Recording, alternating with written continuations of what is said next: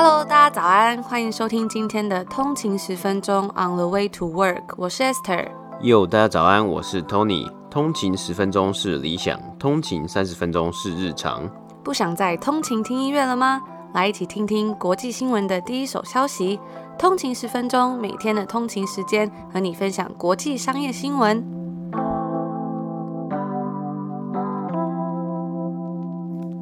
大家早安，今天是六月十四号星期一，欢迎回来通勤十分钟。大家早安。那今天其实也是端午节嘛，所以祝大家端午节快乐。不知道你们有没有吃粽子啦？嗯，端午节快乐。但我们今天还是有出节目。陪伴大家一下，就是端午连假嘛。我知道很多通勤族可能都待在家里。我们在上周末的时候呢，就有在我们的 IG 账号跟大家聊聊天，在端午节的 Q&A，那就很多我们有看到非常多的通勤族呢，都说他们放弃返乡啊，然后很想念家人，或是待在家里面做防疫，然后觉得真的是感谢大家为了台湾，为了大家健康，都坚守着自己的岗位，待在家里，真的是辛苦了。嗯，真的是辛苦了。那除了端午连假之外呢，今天也是我们第三季的第一百集啦。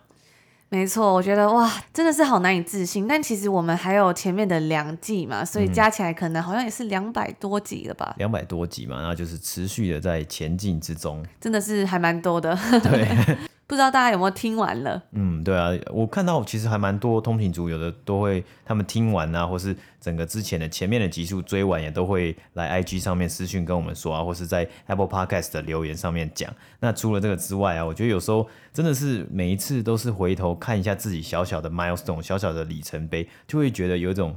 很很满足的感觉吧。说到这个通勤族的分享啊，在前几天我有收到通勤族就说他听了两次九十八跟九十九集，然后听到当下就是在那时候我说，因为多伦多要开城了嘛，那时候感觉真的是百感交集，很想哭。然后这位通勤族说他突然也觉得很想哭，谢谢你们一直以来除了努力在自己的生命外，还替许多人带来温暖的正面力量。那我真的就觉得说，其实在这一百集来，或者是不止这一百集，还有前面的这些两百集，我觉得。可以带给大家这种力量啊，或者是我们互相分享一些新闻啊、一些资讯，然后互相加油打气，让生活有多一点正能量跟勇气，我觉得都是非常满足的。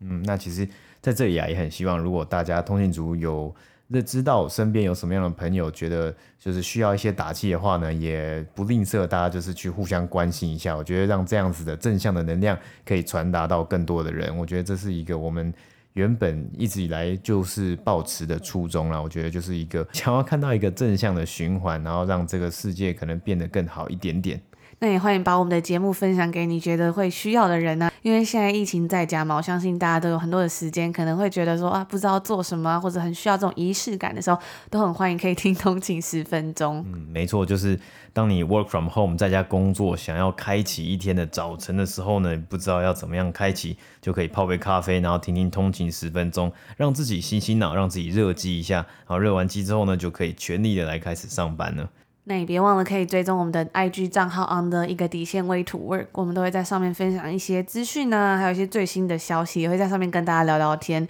那如果有什么想要跟我们说的话呢，也欢迎可以私讯啊，或是留言跟我们说，或者是在 Apple Podcast 给我们五星评论，我们都会很开心哦。没错，那我们就进入今天应该是说上周五的美股三大指数吧。今天是北美时间的六月十三号星期天，那我们来看一下上周五六月十一号的美股啊，道琼工业指数呢是上涨了十三点，涨幅是零点零四个百分比，来到三万四千四百七十九点。S M P 五百标普五百指数呢是上涨了八点，涨幅是零点一九个百分比，来到四千两百四十七点。纳斯达克指数呢是上涨了四十九点，涨幅是零点三五个百分比，来到一万四千零六十九点。那我们看到啊，上周五美股三大指数皆有上升嘛，标普五百的上涨呢，再度让该指数收盘来到历史新高，也得到了连续三周上涨的成绩。而纳斯达克指数呢，上周单周也有微幅上涨啊，道琼工业指数上周则是小幅下跌。那上周五股市波动幅度不大，Zoom 上涨了五点七四个百分比，来到三百六十六块美金，主要呢包括了 RBC 的分析师。持续看好该公司。根据 CNBC 的报道啊，该公司的分析师写下了未来的工作形式很有可能是 hybrid 混合的，也就是实体和远端各半之类的。那我们相信 Zoom 未来会是这个实施这样体制的重要一员。目前 RBC 将 Zoom 的目标价定在了四百五十块美金。那除了 Zoom 之外呢，宠物电商 Chewy 上周五下跌了五点八个百分比，股价来到七十四块。那该公司在北美时间上周四啊，公布了最新一季的财报。根据该公司的 CEO 表示，虽然开始了这个重新开放嘛，还或者解封，宠物领养的数字啊，还是保持在一个高点呢、那该公司也在上个月推出了领养计划，与六千多所这个流浪中途之家合作。那，Chewy 呢最新一季的营收，他们是成长了三十七点七 percent，来到二十一亿美金，营收和获利皆有超越分析师的预期。不过他们也有提到啊，有可能这个会有劳工短缺的问题，以及供应链等议题啊，还是要注意一下。那我们看到民营股的部分呢、啊，AMC Entertainment 呢上周五又再度了上涨了，上涨了十五个百分比，来到四十九块。上礼拜我们也有稍微提到了，这个 Clover Health 呢也上涨了四点八 percent，来到十五块啊。该公司的股价上周单周是上涨了六十七个百分比。那 GameStop 呢则是上升了五点九 percent，来到两百三十三块美金。那周五的美国十年期公债殖利率呢下滑至一点四六二 percent，也记下了连续四周的下滑。那以上呢就是上周五美股三大指数的播报。第一则新闻呢，要来跟大家分享一个跟比特币、加密货币有关的新闻。El Salvador（ 萨尔瓦多）成为第一个批准比特币作为法定货币的国家。萨尔瓦多的总统呢，兑现了他之前表示要来采用比特币作为法定货币的承诺。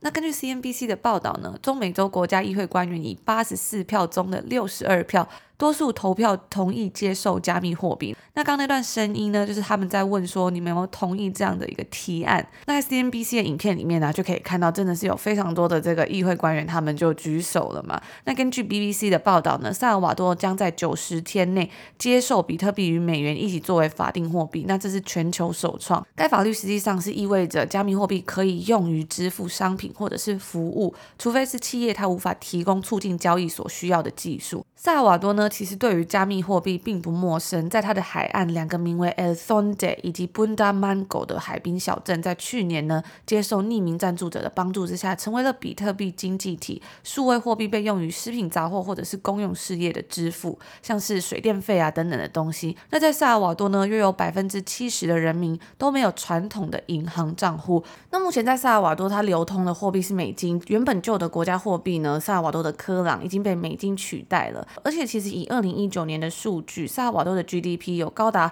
百分之二十是来自于外汇。那跟很多中南美洲国家一样，他们经济里面有很大一部分是来自于外汇，因为有很多人在海外工作。那工作之后呢，赚到钱了，再把钱寄回家这样子。而在与数位钱包公司 Strike 建立合作伙伴关系，使用比特币技术建立金融基础设施的几天后呢，该国决定要来采用加密货币。那以上呢，就是今天的第一则新闻。那今天的接下来的新闻啊，我们上周有报道过 FinTech 公司 Marketa 上市嘛，我们今天继续来看看这个领域 FinTech 之中的动态。先前我们提到过的 Buy Now Pay Later 算是一个 BNPL 这个服务啊，也就是我们耳熟能详的，就是分期付款啊，在近年来北美以及欧洲市场兴起啊，所以这个呢就是会就是我们今天的主题啊。包括今年初 IPO 的 Affirm 也是这样的公司啊，上周该公司也宣布与 Shopify 合作的。Shop Pay Installments 现在可以扩展到提供给所有使用 Shopify 平台并且符合资格的美国卖家。那 Shop Pay Installments 呢，可以让消费者多一个付费的选择，不像是传统的分期付款啊，消费者点选之后需要被引导到另一个第三方页面，等于说你就是在同一个页面或是同一个这个 App 里面就操作就可以完成了。那根据报道啊，如果你使用 Shop Pay Installments 同一个页面去支付的时候呢，消费者弃单的状况是减少了二十八个百分比。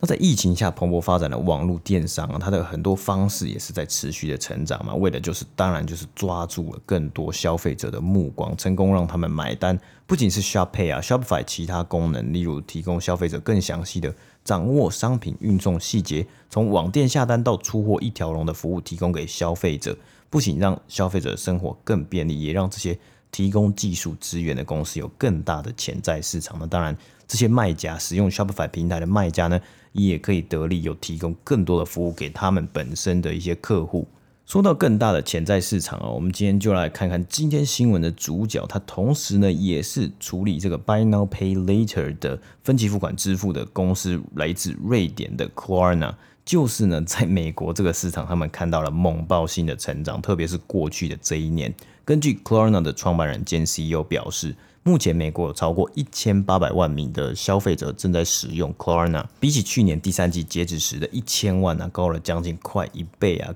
Klarna 呢，更是在美国前一百大零售商之中拥有二十四间合作伙伴。那这样的立足点呢，带给该公司和其他竞争对手拉开的相对优势啊。稍微拿 Affirm 来比较一下，根据 Affirm 在五月发表的财报啊，目前 Affirm 拥有五百四十万活跃使用者，也是持续在成长之中。那当然也不太能这样比啊，因为 Klarna 在二十个市场有提供服务啊，全球有超过九千万名活跃使用者，每天呢在它的平台上面处理了两百万件交易啊。在今年的第一季呢，Klarna 的交易金额来到了一百八十亿，去年同期呢则是九十九亿。而 Affirm 呢在五月的财报之中提到了，今年前三个月处理的交易金额呢是二十三亿啊。不过该公司交易金额和营收呢，都有因为 Affirm 很大的一个客户 Peloton 召回跑步机这个事件而受到影响，因此啊，上面提到 Klarna 与许多大零售商合作，更是来分散风险。Affirm 呢，更曾经在上市的资料之中就提到，它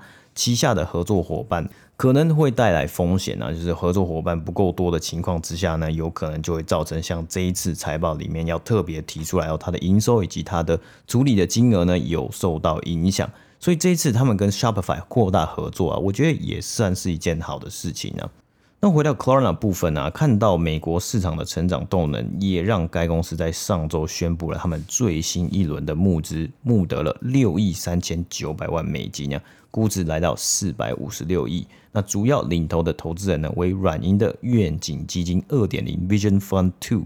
还包括了许多现有的投资人、啊，新的估值呢，更是比三月初的募资轮三百一十亿估值成长了四十七点三 percent。那当时的募资轮呢，Klarna 也是募得了十亿美金。那这一次的募资轮也让十六岁这间十六岁的 FinTech 公司成为欧洲估值最高的私有 FinTech 公司。那么预期啊，他收到了这么多的银弹呢，可以让 Klarna 做出更多的扩展以及可能的收购。到今年为止，Klarna 已经进军了六个新的市场，包括纽西兰以及法国，甚至是可能他会收购其他服务的公司来增强他们公司原本的竞争力。所以啊，除了跟全球许多大型零售商合作，Klarna 也有自己的购物 App。消费者可以直接从 Klarna 的 App 之中啊付款购物，或是之后再付款，同时也可以看到他在这个 App 上面所有的花费，然后你再去看你之后啊所有每一个月要分期付款的账单等等的。除此之外，你还可以在 App 上面申请退款啊，追踪出货速度以及接收商品降价通知。那在这些募资轮之中啊，Klarna 也宣布了他们要加入这个 Give One Initiative，将会捐赠一 percent 募得的资金去帮助永续保护地球等等的金额呢，大概是一千万美金左右。其中啊，他也会加入最新的投资人，知名饶舌歌手 ASAP Rocky。那他除了投资 Clara 之外呢，他更会来参加这个比较算是行销活动 （marketing campaign） 啊。他担任一天的短暂 CEO，应该算是一日 CEO、一日店长的概念，协助在 Clara 的 App 上面呢，去创造、去推出一些潮流相关的内容啊。我觉得应该是要来吸引更多可能是潜在的年轻消费者来加入。那毕竟 ASAP Rocky 呢，他也是算是一个蛮知名的饶舌 icon，加上潮流 icon，很多的。年轻世代啊是蛮喜欢他的，然后他们除了是他的歌迷之外呢，也是很多人是很喜欢他的穿搭风格啊，他的时尚品味。那在这一次的募资轮之后啊，拥有这么多银弹，然后估值已经来到四百五十亿的 Klarna，很多人应该也在关注该公司到底会不会 IPO 的这件问题，或是可能会直接采用直接上市的方法。毕竟他们也募得了非常非常庞大一笔资金啊。但是呢，他们的 CEO 表示，因为他们有注册为银行，所以他们也是需要定期缴交财务资料给监管单位啊。那这样子听下来，它的性质呢，就蛮像是上市公司在运行，就是要定期公开他们的财务资料嘛。所以呢，他的 CEO 是讲到，他们目前呢还没有确定的 IPO 计划。不过我觉得有时候这个东西就是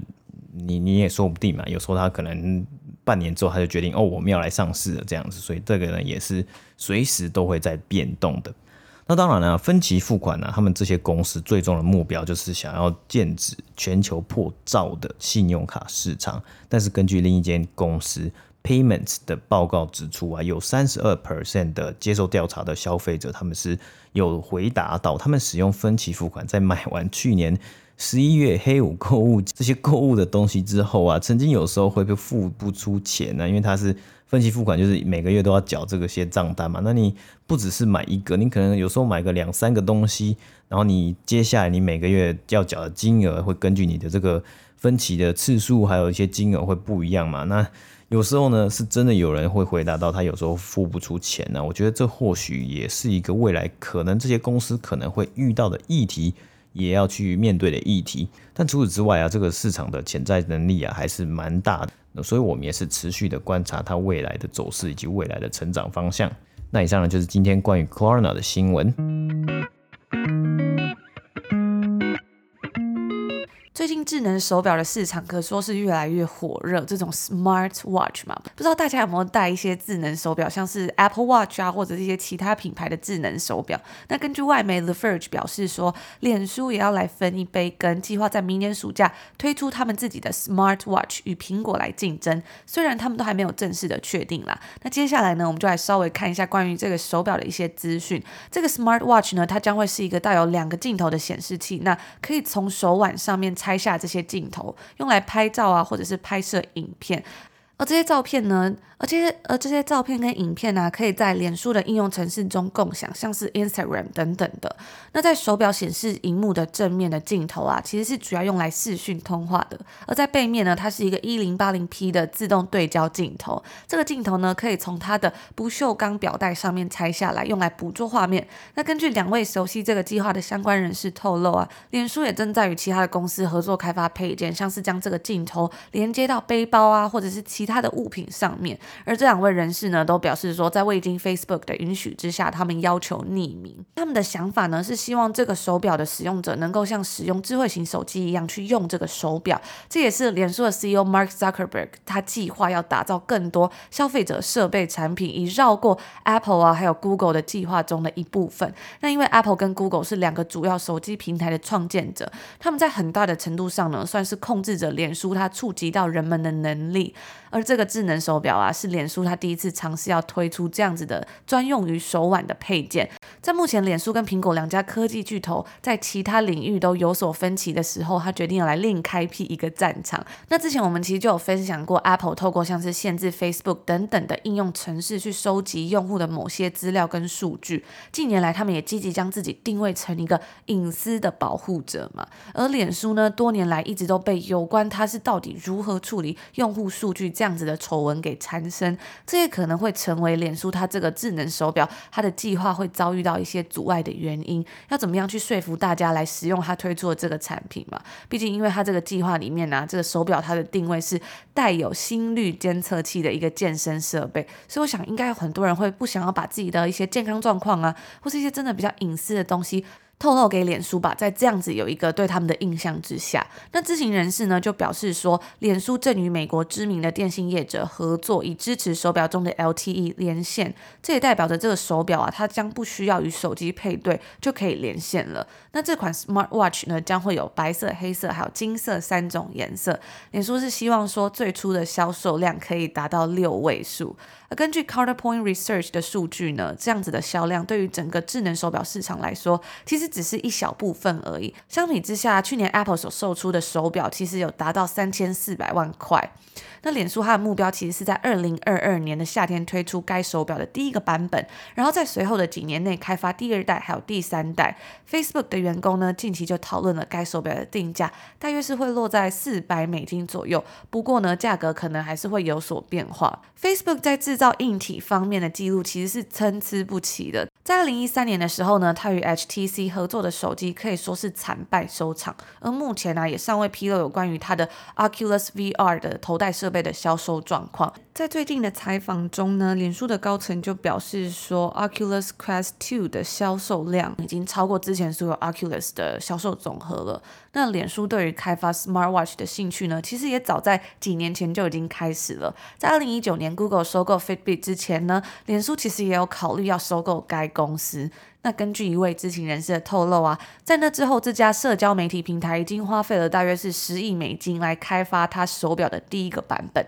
并且呢，有数百人都参与了这项工作。那不知道通勤族还记不记得，我们在之前呢也有分享过说，去年的时候，Facebook 其实有分享过，他在今年要来推出与墨镜品牌雷朋的母公司合作开发的一个智能眼镜。那也许这个智能手表的计划也会与他们今年晚些时候要来发布的这个智能眼镜结合，毕竟它的 C CEO Mark Zuckerberg 是非常的看好这些高科技的眼镜，甚至他还预测说他们会像手机一样的普及。那以上呢就是今天关于这个脸书要推出 Smart Watch 的新闻。不过呢，因为这消息还算早嘛，明年夏天他才要来推出。根据他们之前的这些经验呢，到底这个手表会不会推出呢？还是不太确定啊。所以我们也会继续为大家追踪报道。那也欢迎大家跟我们分享说，如果脸书真的推出这样子的手机，就它上面有两个镜头的话，你们会有兴趣购买吗？假设它真的是落在四百美金，大概就是一万多块台币左右，你们会有兴趣吗？还是大家会不会就是担心一些隐私的问题啊、数据的那种 breach 的问题？欢迎大家跟我们分享哦。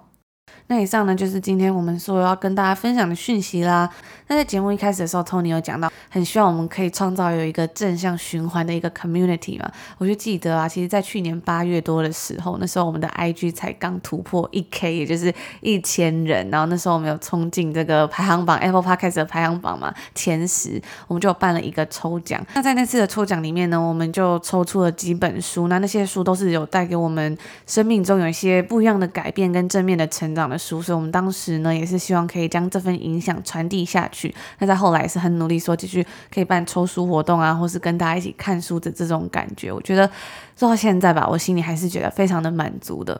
也非常感谢各位通勤族们总是很不吝啬的给我们温暖的鼓励啊，甚至是分享给身边的朋友啊、不同的社团啊，甚至在网络上，我们都非常的感动。真的是谢谢大家在这一百集里面。对啊，然后大家如果想要看一些我们的生活是 Esther 精心制作的影片的话呢，可以来追踪我们的 on 的一个底线微点 daily，那我们简称就是 daily 账号啊。我们在 IG 上面有一个 daily 账号，是分享一些我们生活，是一些我们在多伦多的生活上面的所见所闻。那因为刚好上周五就是我们这里的六月十一号，Ontario 省安大略省就有公布了，这是第一阶段的 reopen 解封或是重开啊。我觉得还蛮好玩的，因为真的礼拜五的时候啊，大家都跑出来了，也很特别是，就网络上，因为我是看网络上有很多，就是一开始哦，应该是有一些餐厅嘛，因为他不是说可以呃在外面户外用餐区是有开放的，那有一些餐厅啊，他连一刻哦都不能等哦，他是六月十一号的凌晨十二点就直接开放了他的 patio，就是他的户外用餐区，你就可以去里面喝一杯了。所以这边就是说有很多的 patio warrior，就是他们是 patio 战士，就是一定要去喝一杯。而且呢，我们在昨天的时候，我们就有出门嘛。嗯，我之前有跟大家分享过，就是解封第一件要做的事，我就是要去逛家具店，因为其实我们搬来多伦多也是。半年了嘛，可是就是家里的家具还是十分的不齐全，因为之前都没有开门，不能去看。然后那时候去逛家具店的时候，那个店员就跟我说：“哎，你们有没有去逛 patio 了？你们有没有去吃餐厅了？这样就是大家真的解封，很多人第一件要做的事就是。”哇，去喝一杯酒这样。嗯，对啊。那除了这个之外呢，我在网上也看到解封呢，排最长队伍长的最长，就当天第一天最队伍最长的是 Winners 跟 HomeSense。那 Winners 就有点像在这里的打折店或是 Outlet 店，他会收集很多那种过季的各个品牌的衣服，可能是过季是五年、十年的那种衣服，然后他用很便宜的价格卖给你，大概是这样子的感觉。那 HomeSense 就是一个非常也是非常平价的家居生活用品店啊，然后因为他们两个通常都会连在一起，就外面就是大排长龙啊。因为现在这个解封啊，它室内呢这些店里面的 capacity 容量是只有原本的十五 percent 而已啊，所以就是要进到店里面都要排队。我自己真的也蛮喜欢逛 Home Sense 的，其实它里面很多的那种家用品真的都蛮便宜，然后就品质也还算 OK。有时候像我之前要买抹布啊什么，我觉得去逛超市都会觉得，呃，它可能一条就要卖多少钱，我就觉得好像有一点贵。但是在 Home Sense 呢，往往都能找到一些我觉得还蛮好看啊，或是蛮好用，然后